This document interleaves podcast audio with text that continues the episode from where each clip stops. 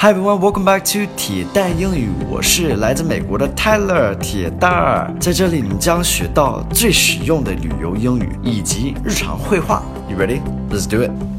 Hello everybody, welcome back. Today's focus word is clogged.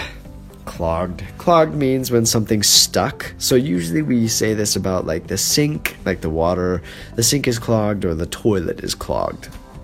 那就是堵的意思，给就是堵上嘛。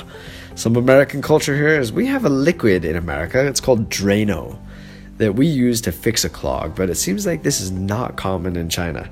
Uh, I we had a clog in our sink because of our hot pot. We did hot pot at home one time, and we took we put the oil down the sink, and it clogged the sink. Anyway, I tried to tell my wife about this Drano stuff, and we looked online and we bought some stuff, and it wasn't very good. It wasn't the same. Drano is really thick. I don't know why I'm still talking about Drano. Okay, let's get into the dialogue. Here we go. I need to get a plunger. Our toilet is clogged again. This has been a pretty reoccurring problem.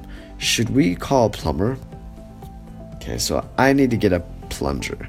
Uh, plunger is the thing, the tool that you use to unclog your toilet. Plug, plunger, I didn't know how to say this in Chinese, 就是活塞的意思. Very interesting. Uh, our toilet, 我们的马桶厕所 is clogged again. 又堵上了. There has been a this has been a pretty reoccurring problem. Reoccurring means that it happens over and over. 就是经常发生，呃，反复的发生 problem. Should we call a plunger? A plumber? call a plunger. 给一个活塞打电话。呃、uh,，plumber is 水管工。 Alright, that's the person that comes in your house and fixes your toilet or your sink if you need help. I don't know if you guys have this in China. You must. We've never used one. My father in law is a professional.